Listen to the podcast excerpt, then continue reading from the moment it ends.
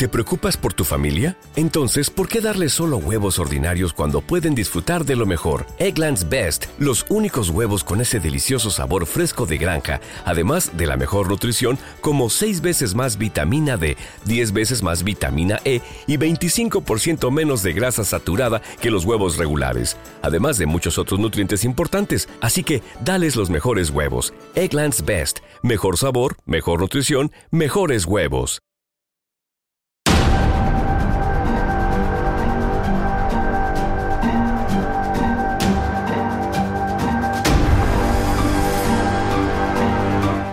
Y buscadores de la verdad. Bienvenidos sean a una nueva emisión de El Verbo. Antes que nada, quiero recordarles que en este canal y en cada uno de los nuevos videos estamos regalando un código canjeable por un mes gratis de Spotify Premium. Y ganar es muy fácil. Solo debes ser el primero en ver el video y tomar rápidamente el código que dejaré en el primer comentario del video. Y para que puedas ser el primero y ganar, debes suscribirte y hacer clic en la campanita. De esa manera te llegará una notificación cada vez que suba un nuevo video de El Verbo. Y ahora sí, una pregunta que nos hacemos con regularidad es, ¿por qué algunos libros quedaron fuera de la Biblia? ¿Y de qué tratan? ¿Acaso no eran libros inspirados por Dios? ¿Y Dios decidió qué libros quedaran y qué libros no? Uno de esos libros, y de hecho es uno de los más polémicos, es el misterioso libro de Enoch. ¿Y quién es Enoch? ¿Qué hizo y por qué su libro quedó fuera de la Biblia? Se preguntarán ustedes. Así que vamos por partes. Enoch fue padre de Matusalén, quien por cierto ha sido el hombre más longevo de la historia bíblica, con 969 años.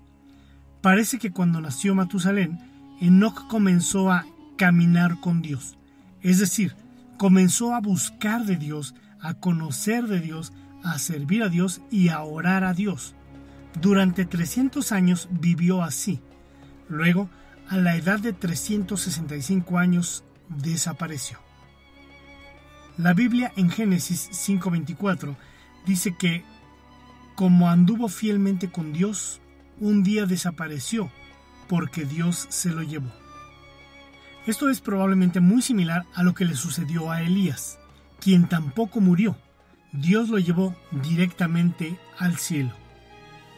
Hebreos 11:5 dice que por la fe Enoch fue sacado de este mundo sin experimentar la muerte. No fue hallado porque Dios se lo llevó, pero antes de ser llevado recibió testimonio de haber agradado a Dios. Por lo tanto, se deduce que Enoch fue abducido por Dios, llevado a otra dimensión muy distinta a la que vivimos.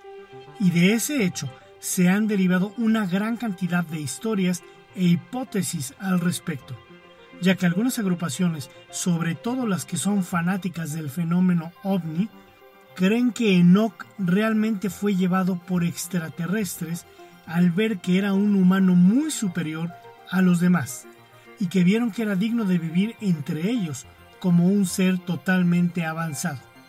De hecho, en otro texto llamado el segundo libro de Enoch, el cual también es considerado como apócrifo, el dios Yahvé se llevó a Enoch y lo transformó en el ángel Metatrón. Pero ese es un tema para otra ocasión, ya que es mucho más profundo.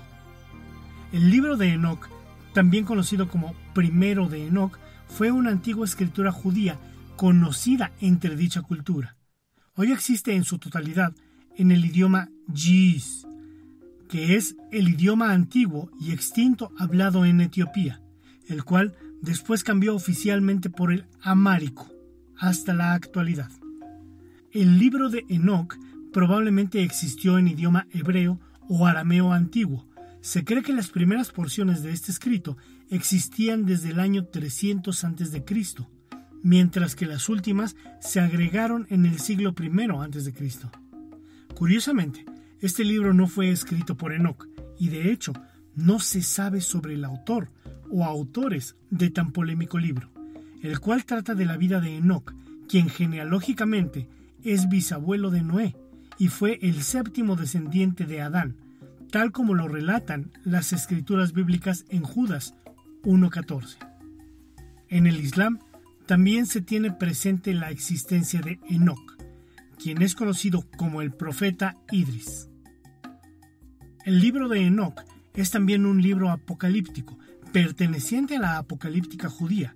El libro de Enoch asume la continuidad del discurso de los profetas y un evidente anticipo del mensaje cristiano, enfatizando la llegada del Hijo del Hombre.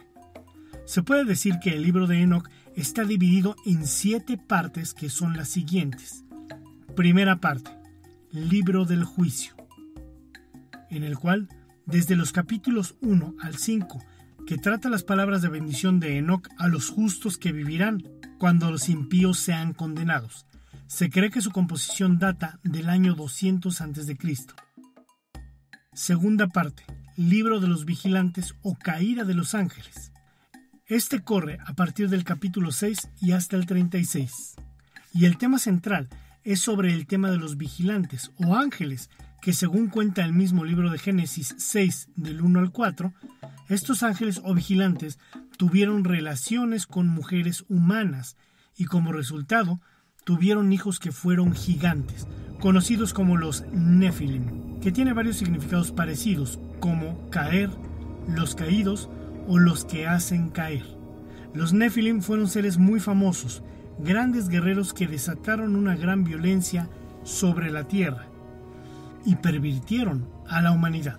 Esta segunda sección o libro de los vigilantes, escrito en el 160 a.C., se caracteriza por unir y complementar las historias de los vigilantes con la historia del diluvio universal, presentes en el Génesis.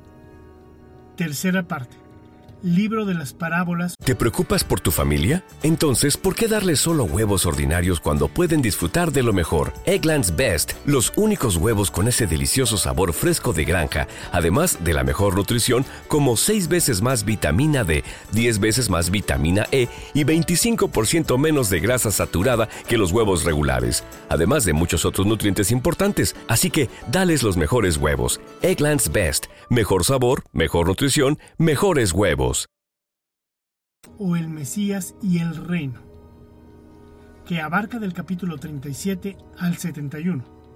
De carácter mesiánico, profetiza la venida del Hijo del Hombre, la caída de reyes y poderosos, así como el día del elegido.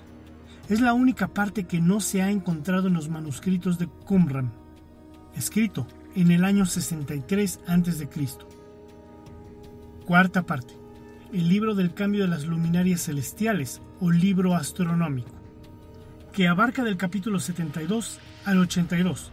Expone en detalle el antiguo calendario solar hebreo, en concordancia con el libro de los jubileos, escrito entre el 250 y 190 a.C. Quinta parte. El libro de los sueños. Abarca del capítulo 83 al 90 se refiere a dos visiones apocalípticas que tiene Enoch en sueños. La primera visión que tiene le anuncia que la tierra será destruida y la segunda es una historia de la humanidad y de Israel hasta el fin de los tiempos, en la que los personajes son representados como animales simbólicos. Escrito que data aproximadamente entre el 161 y 125 a.C. Sexta parte. Carta de Enoch y Apocalipsis de las Semanas. Abarca del capítulo 91 al 105. Divide la historia en 10 semanas, interpretando el pasado y proyectándose escatológicamente al futuro. Escrito aproximadamente entre el 110 y 60 a.C. Séptima y última parte. Los fragmentos, que abarcan del capítulo 106 al 108. Estos escritos parecen ser un fragmento del libro de Noé, libro que por cierto está perdido, pero ese fragmento se encuentra presente en los manuscritos del Mar Muerto.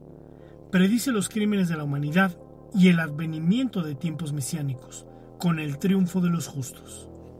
Los autores del libro de Enoch pudieron depender en parte del Pentateuco y habrían ampliado la visión que se tiene de Génesis, Deuteronomio y Números. Este libro se cree fue muy apreciado por parte de los primeros cristianos, así como estudiosos de las escrituras y cristianos destacados lo citan en sus obras. Autores como Justino Mártir, Atenágoras, Tasiano, Ireneo, Orígenes, Clemente de Alejandría, Tertuliano, Lactancio, Metodio de Filipo, Minuncio Félix, Comodiano y Cipriano de Cartago, entre otros. A pesar de eso, el libro de Enoch fue apartado del canon tras el concilio de la Odisea en el año 363 después de Cristo. Esto se debió principalmente, y según se cuenta, a la contradicción de fechas y al no contar con la antigüedad de vida. La mayoría de los traductores no incluyen el libro de Enoch, ya que el patriarca Enoch no es autor de la obra. Este es considerado por eso como un libro apócrifo no reconocido por el canon bíblico. Sin embargo, no pierde validez histórica o de referencia, debido a que el libro de Enoch se cita en Judas. Algunos se han preguntado si debería considerarse un libro de la Biblia. Sin embargo, las siguientes razones que proporcionan estudiosos de las escrituras bíblicas hacen que se oponga a esta opinión. Número 1. El libro existió antes del período del Nuevo Testamento y no fue aceptado ni acreditado por los líderes judíos que ratificaron los escritos del Antiguo Testamento. Número 2. El libro de Enoch no fue escrito por el Enoch bíblico. Si bien hay libros bíblicos cuyo autor es desconocido, no hay ningún libro bíblico cuya autoría se atribuya intencionalmente a un autor falso. Número 3. Citar un libro en el Nuevo Testamento no requiere que el libro se considere parte de la Biblia. Por ejemplo, Pablo citó a los poetas griegos en Hechos 17 y Tito 1.12, y seguramente no consideró estos textos como fuentes bíblicas o inspiradas. En su lugar, usó estas fuentes para ilustrar una idea con su público. Lo mismo sucedió con el uso de Enoch por parte de Judas.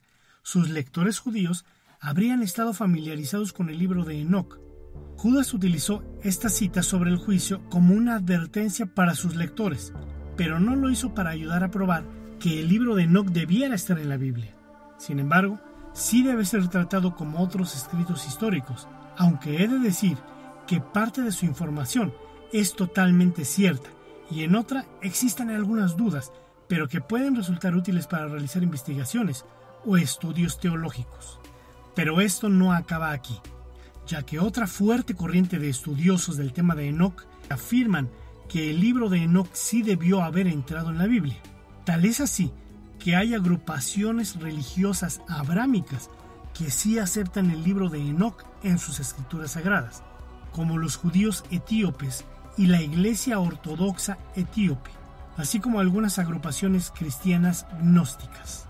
Estos mismos estudiosos han proclamado que dicho libro quedó fuera de la Biblia por el concilio de la Odisea, debido a ser un libro que habla sobre la desobediencia de los ángeles o vigilantes que se unieron a las mujeres.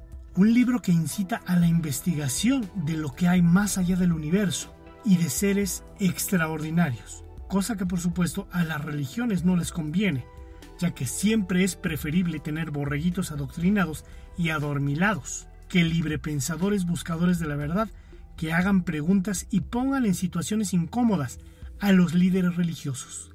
Es por eso, mis estimados buscadores de la verdad, que yo siempre invito a que independientemente de la fe o religión que profesen, siempre pregunten, investiguen y lean. Leer el libro de Enoch para nada resulta pecaminoso ni prohibido. De hecho, el libro de Enoch estuvo muy cerca de quedar entre los libros sagrados de la Biblia. Por lo tanto, y para todo aquel que quiera leer el libro de Enoch, voy a ponerlo totalmente gratis en versión PDF descargable. En el primer comentario les dejaré el link hacia la página del verbo en la sección en donde encontrarán el libro descargable. Bien amigos y buscadores de la verdad, realmente agradezco mucho el tiempo que han dedicado e invertido en ver este video, el cual les pido compartan en sus redes sociales para que otros buscadores de la verdad la encuentren. Si te gustó mi contenido, regálame un buen like y suscríbete a mi canal. Recuerda hacer clic en la campanita de abajo para que te llegue una pequeña notificación cada vez que suba un nuevo e interesante video. Y ahora sí, les deseo mucha luz y que en verdad sean libres. Gracias y hasta la próxima. The it's always the right time deal. Hey, want to go to Mickey D's for lunch? Ooh. Let's go now. but it's not lunchtime yet. If we're going to McDonald's, it's always the right time. Yeah, it's hard to argue with that. There's a deal for every lunch hour at McDonald's. And there's a classic for every craving. Mix and match two for just $3.50, like a McChicken, a McDouble, or a hot and spicy McChicken. Price and participation may vary. Single item at regular price cannot be combined with any other offer.